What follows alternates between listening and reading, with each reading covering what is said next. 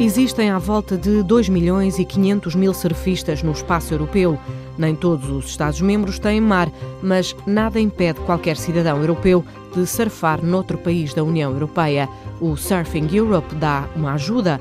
Esta é uma página na internet criada com fundos europeus que permite conhecer as rotas do surf na UE e saber onde estão as melhores ondas. Há também uma aplicação gratuita para telemóveis, o MeteoSurf, que usa dados de um programa europeu de observação da Terra, o programa Copérnicos, tudo para andar na crista da onda europeia.